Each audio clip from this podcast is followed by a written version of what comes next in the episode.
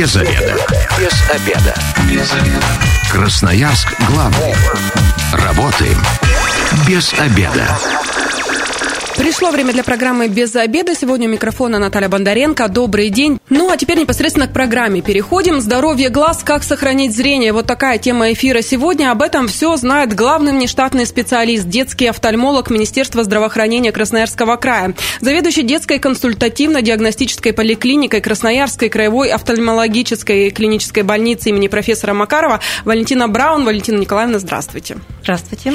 Ну, 219 1110, телефон прямого эфира красноярцам предлагаю присоединяться к беседе. Если есть вопросы, дозванивайтесь, задавайте их. А, Валентина Николаевна в прямом эфире постарается ответить, направить вас а, именно в ту сторону, куда вам следует направляться в лечении или, там, возможно, в удостоверении до диагноза, который есть. И я, конечно же, вам должна напомнить о том, что эфир медицинский, имеются противопоказания, требуется консультация специалиста. Ну, а теперь непосредственно к нашей теме. Валентина Николаевна, вообще э, красноярцы, ну, допустим, к стоматологу говорят, там, раз в год обязательно обращаться. Ну, то есть у всех врачей есть э, какие-то свои сроки обращения. К офтальмологу когда нужно обращаться, как часто?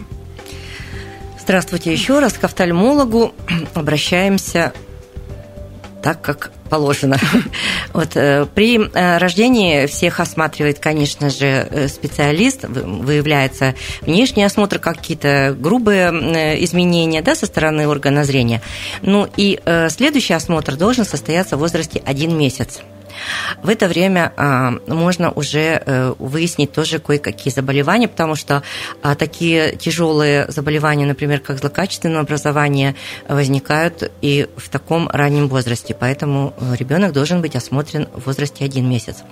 В три месяца ребенка, если осмотрит офтальмолог, то уже э, мы можем выявить нарушение рефракции, да, то есть у него дальнозоркость, астигматизм, Уже например, близорукость. Конечно, да, это все возможно. Это э, мы делаем. В возрасте один год ребенок должен быть обязательно осмотрен. Я вам говорю те, э, те возрастные критерии, которые вообще-то вот согласно даже э, нашим приказам существующим, да, когда должен проходить ну, профилактический осмотр детей. Угу. В три года осмотр следующий. То Перед... есть в год, потом в три? В год, потом в три, да. Ну, при условии, что у ребенка ничего не выявлено на предыдущих этапах. А затем ребенок должен быть осмотрен в 6 лет, то есть перед школой в 7 лет, это вот по окончании первого класса, в 10 лет потом в 13, 14, 15 и так далее. Ну, то есть пока мы э, учимся, да. пока мы растем до 18 лет, у нас все стабильно. Диспансеризация проходит да. постоянно. А дальше, мне кажется, тут уже э, идут э, проверять зрение только когда уже ничего не видят. Да, ну, как правило, да, практически так получается, потому что, ну, ничего не беспокоит и не беспокоит, да. Хотя вообще рекомендуется, ну, раз в два года хотя бы показываться специалисту-офтальмологу. После 40 лет это точно нужно проверяться, потому что в 40 лет, э, ну, во-первых, э, возрастные изменения – это в виде пресбиопии, да, или возрастной дальнозоркости.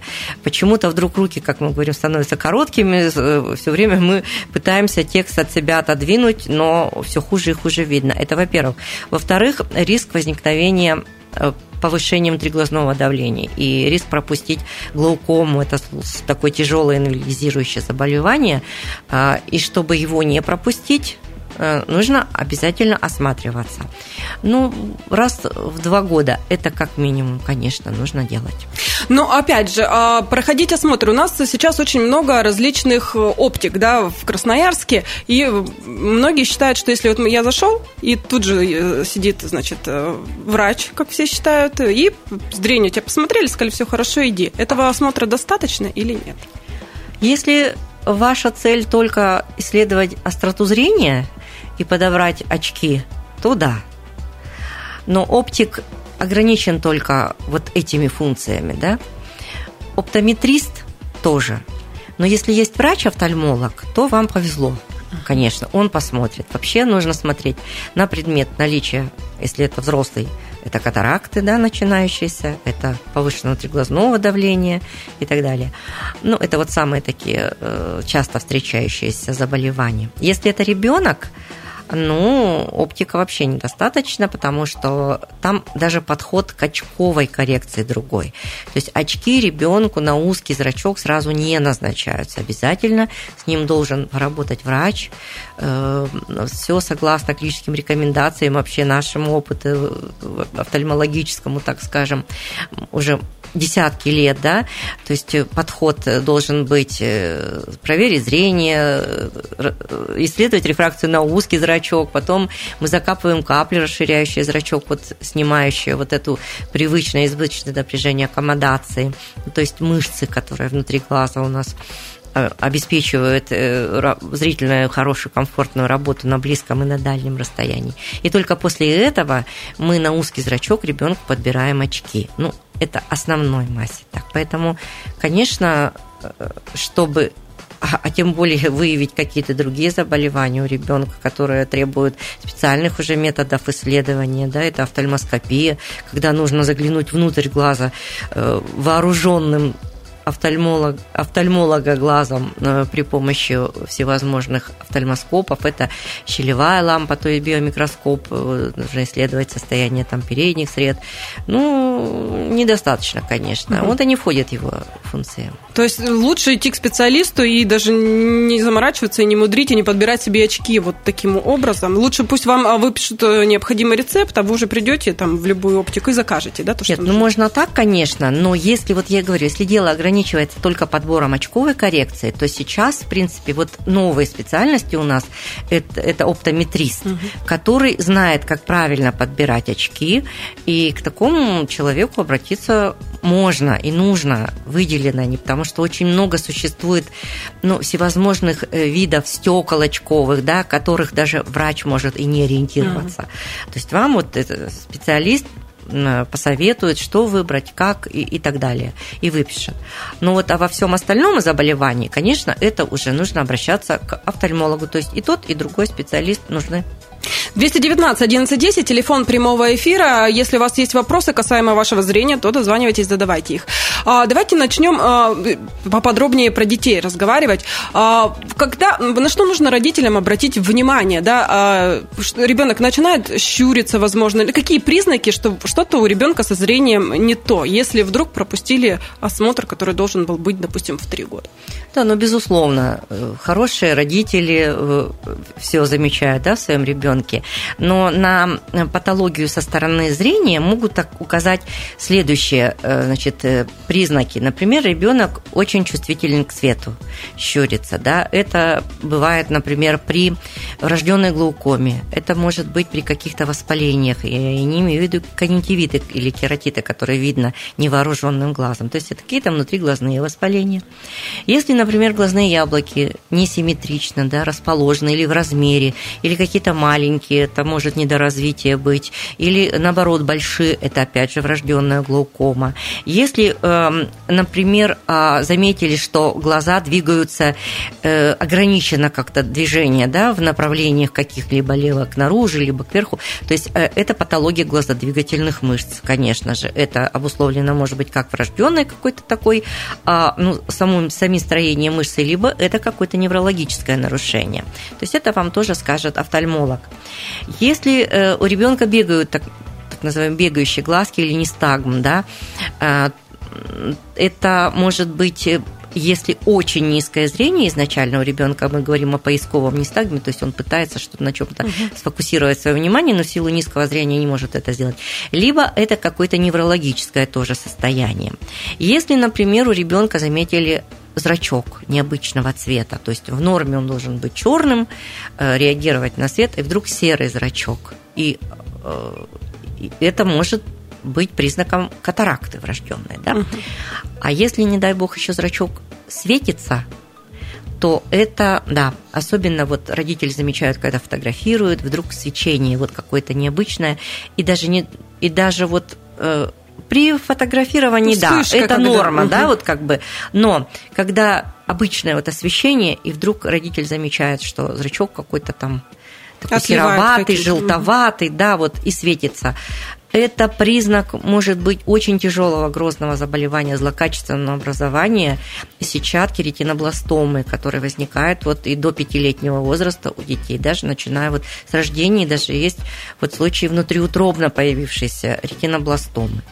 Вот. Если ребенок не следит за предметами, а ему уже больше трех месяцев, то есть три месяца он уже должен следить и фокусировать, хоть кратковременно, но взгляд фокусировать, и вдруг нет, значит, зрение снижено.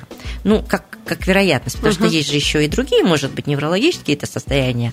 Но, во всяком случае, офтальмолог вам скажет, что со зрением есть проблемы и или нет. И отправить к специалисту. И отправить к специалисту, да, если со своей стороны мы ничего не выявили.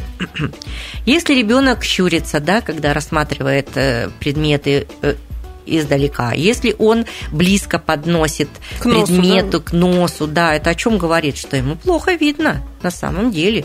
Значит, это признак сниженного зрения. А сниженное тоже может быть по разным причинам. Мы не обязательно это близорукость, это может быть и какие-то атрофии зрительных нервов, и какие-то дистрофии сетчатки, то есть все что угодно.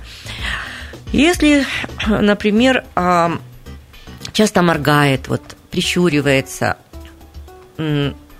тоже может быть и при глаукоме, и при дистрофических каких-то изменениях на сетчатке.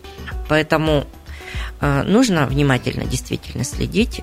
И если вы один из вот этих вот критериев, которых я сказала, увидели, то это прямо срочно нужно обратиться к офтальмологу.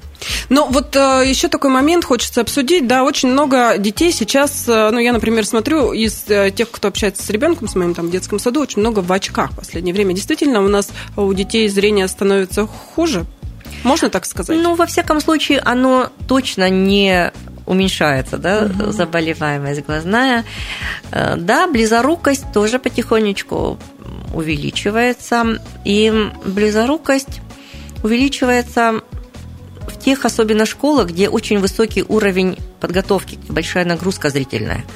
Не потому, что сама по себе, само по себе вот обучение это, да, mm а потому что действительно очень много приходится детям готовиться, очень много э, читать, писать э, с компьютерами и так далее. То есть длительная зрительная нагрузка на близком расстоянии. Это очень э, такой значимый фактор э, в возникновении и прогрессировании близорукости. Если есть какие-то предрасположенности, естественно.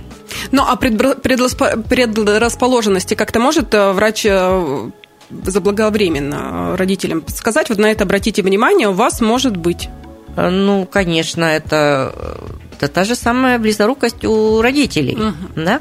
Значит, один из родителей близорукий, а если оба родителя близорукие, то вероятность ее возникновения у ребенка, конечно, еще более э, повышается. Хотя не, не обязательно. Бывает и у родителей с хорошим зрением, и у бабушек, у дедушек у всех хорошее зрение, а у ребенка вдруг возникает близорукость, да, такое тоже может быть. Ну, какая-то все равно предрасположенность была. Э, это если, например, у ребенка, вот э, дети все рождаются дальнозоркими, да, и вдруг мы видим у ребенка в возрасте, например, 2, там, 3 года, то и раньше, нету дальнозоркости. Это хорошо или плохо? Это плохо, потому что риск возникновения близорукости у этого ребенка имеется, да. Мы наблюдаем за этим состоянием и если ну, стабильно, стабильно, э, через полгода рекомендуем такому ребенку прийти, через годик, например, прийти. Если там все стабильно, ну это хорошо, да. Но бывает часто, что нестабильно, поэтому тогда мы уже назначаем специальную очковую коррекцию, которая вот э, основана на теории так называемого ретинального дефокуса, даже вот специальные очки с простыми стеклами, но со сложной конструкцией мы назначаем таким детям.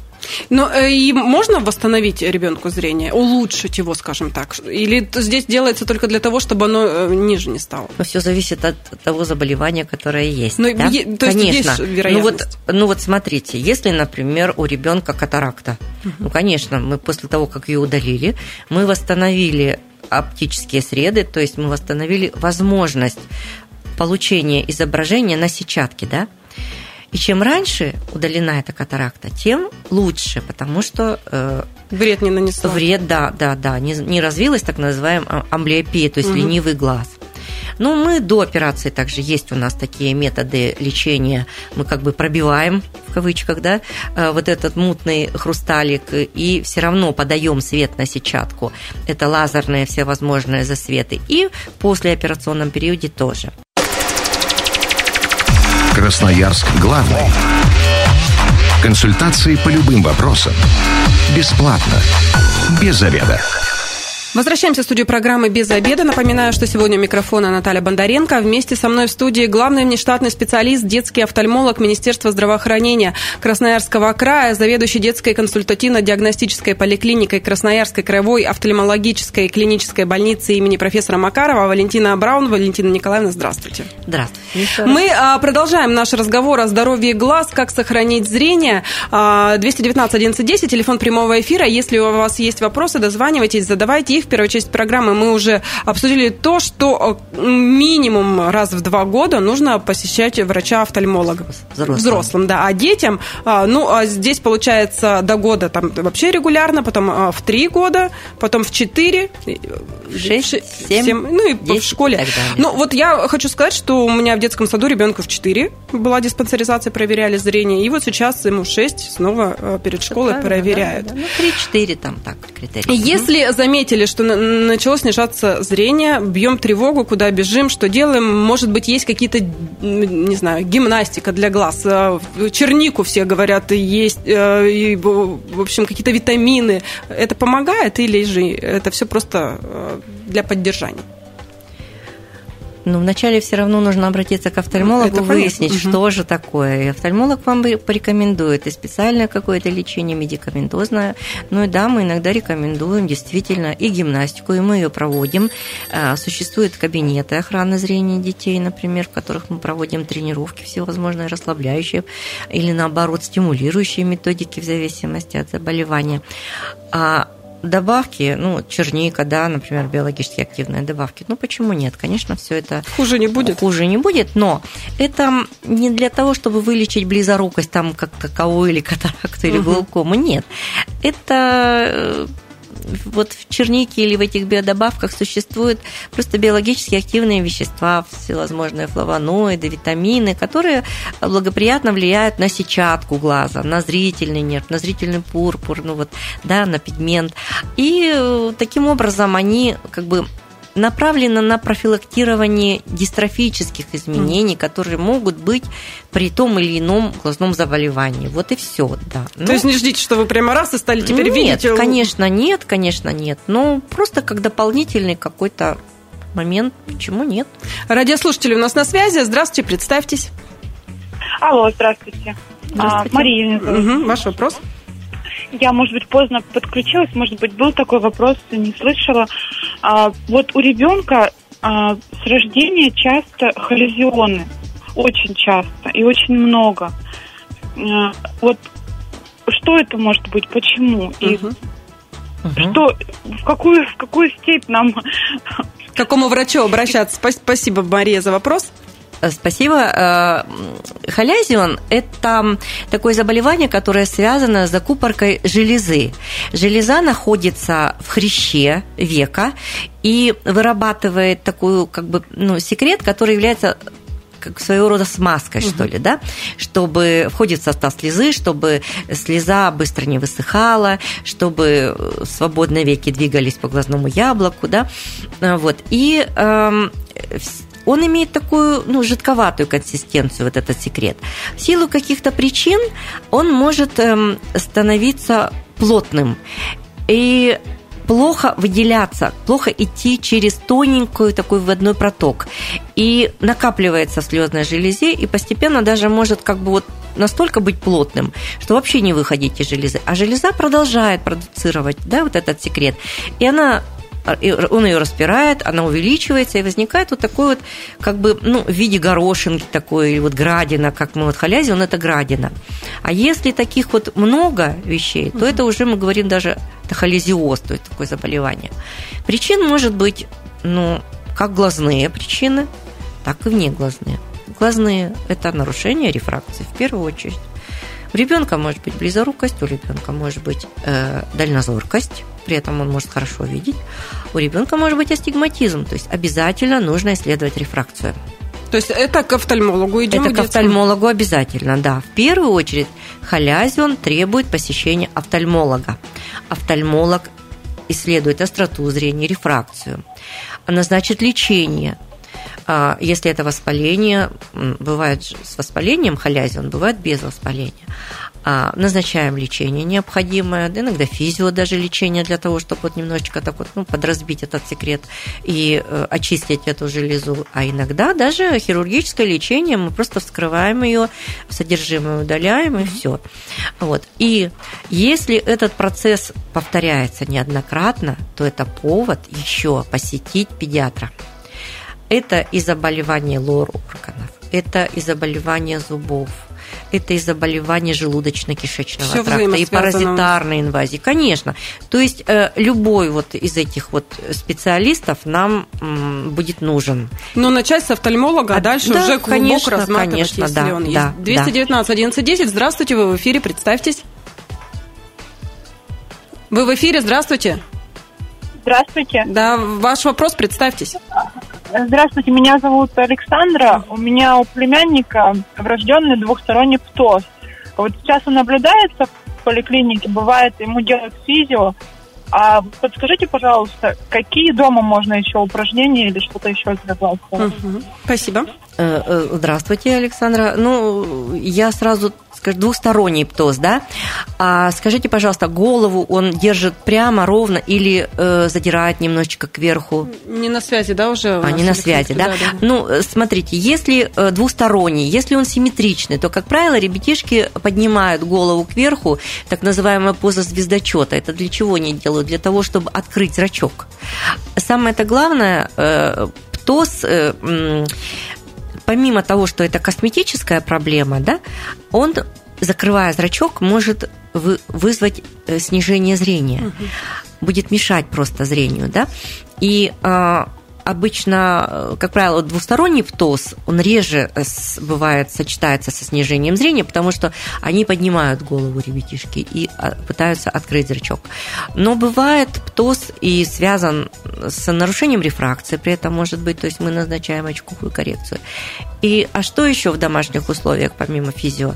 А, ну, собственно говоря, ничего не делаете. Единственное, что для того, чтобы не пропустить снижение зрения, нужно будет контролировать как-то его, да, и тренировать по очереди каждый глаз. То есть вам, наверное, говорили, что нужно делать еще заклейку.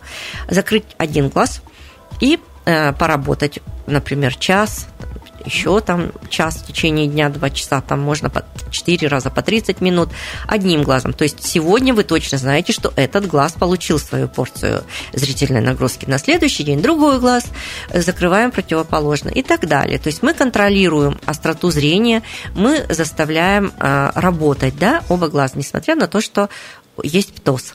Ну и э, когда уже будут Э, подойдет ребенок к тому возрасту, когда вот категорически, психологически он не может быть вот с этим ТОСом, у него проблемы будут, тогда уже ставится вопрос о хирургическом исправлении этого ну, вот, состояния. То есть э, э, в раннем возрасте тоже не рекомендуется, да? Если есть возможность вот в этом случае потерпеть, то тогда лучше, да? Да, потому сделать? что нужно, чтобы немножечко мышцы вот развились, чтобы угу. строение их пришло в такую взрослую, ближе к взрослой норме. Тогда эффект будет лучше. 219 17 11 телефон прямого эфира. Если есть вопросы, дозванивайтесь и задавайте. А э, как быть э, водителем? Ну, мы про всех немножечко, да, поговорим. А, например, днем прекрасно вижу, вечером, э, ну, все, как слепой котенок, особенно если дождь, мокрая дорога, фонари, все расплывается. Здесь лучше не садиться за руль или есть какие-то рекомендации, может быть, какие-то специальные очки или тоже какая-нибудь гимнастика?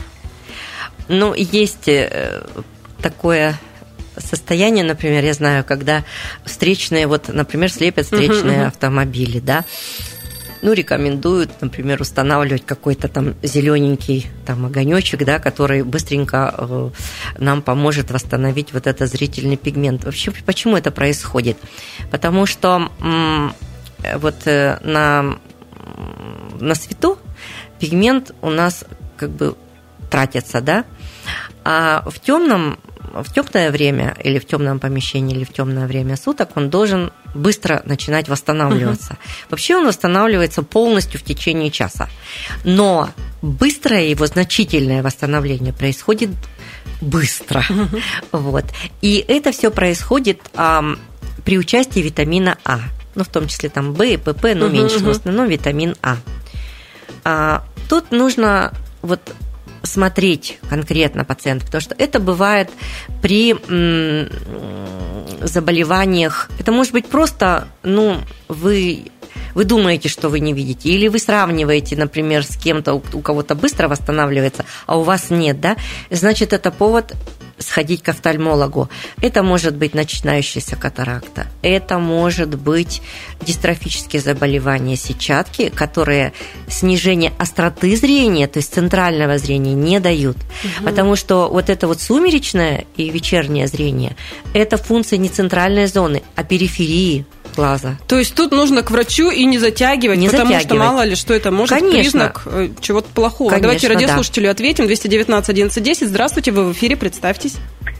Здравствуйте, меня зовут Ирина. Я хотела бы у вас э, спросить mm-hmm. такой вопрос. У меня вот у дочки, ей 9 лет, прогрессирующая миопия, на данный момент у нас минус 1,75, и офтальмолог советует ортокерологические линзы для как бы, снижения прогрессирования или перифокальные очки. Подскажите, и тот, и тот метод, насколько это действенно и какой предпочтительнее, как, какой больше замедляет миопию? Угу, спасибо большое. Спасибо ну, за вопрос. Все, все вот знающие родители да, звонят. молодец. Я сразу хочу похвалить, потому что, во-первых, э, водит ребенка, во-вторых, вот видите, прислушивается на самом деле, да, потому что у нас не все пациенты комплаентны, как мы говорим.